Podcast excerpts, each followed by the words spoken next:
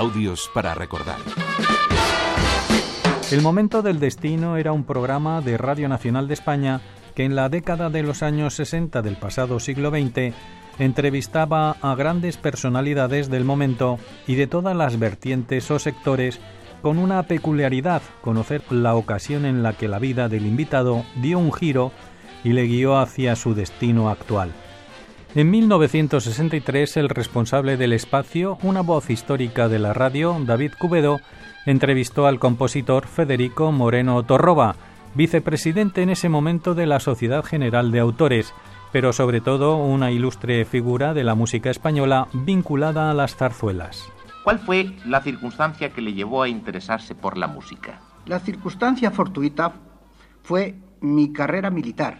Mi padre era músico, ambiente musical en mi casa, y quería que no fuese músico, porque decía que era muy difícil llegar en la música a ser algo que fuera que compensase la vida.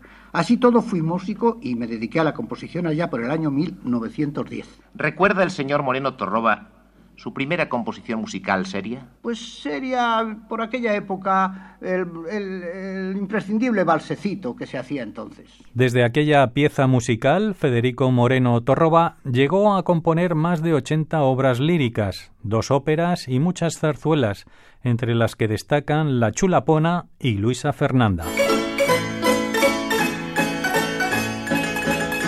Luisa Fernanda es una de las más famosas del compositor y de las más representadas no solo en España sino en América, donde había y hay muchos aficionados al género llamado chico. De sus zarzuelas, ¿cuál es el título preferido?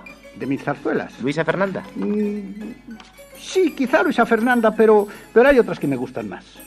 No quiero llevar la, la contraria al público, pero hay algunas que me gustan más.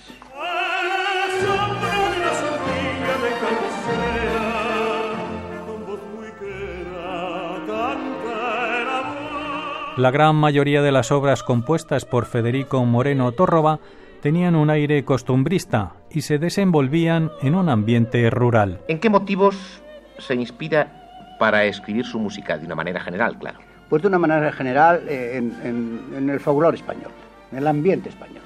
Le suponemos amante de la naturaleza, pero ¿qué paisaje prefiere Federico Moreno Torroba? Pues a mí me inspira mucho Castilla y para trabajar el norte. Es decir, trabajar los temas castellanos, pero en un ambiente norteño por la paz, sobre todo en mi casa, donde tengo bastante tranquilidad y poco teléfono. El programa El Momento del Destino daba a conocer el instante en la vida del invitado en la que cambió. Lo hemos intuido al principio y fue ratificado por el propio Federico Moreno Tórroba cuando un suspenso en un examen para acceder a la carrera militar despejó el camino para la música. Pues realmente el momento de mi destino fueron unas calabazas que me dieron a mí en la preparación de la carrera militar en Toledo. Yo estudiaba música, pero mi padre empeñado en que yo no fuese músico porque era muy complicado y muy difícil poder mantener un rango como músico que había y la carrera militar. Pero estas calabazas ya me hicieron venir a casa y decir, papá, yo quiero ser músico y músico y músico, efectivamente, y músico y músico, un poco a regañadientes, luchando mucho, pero en fin, la suerte me ha.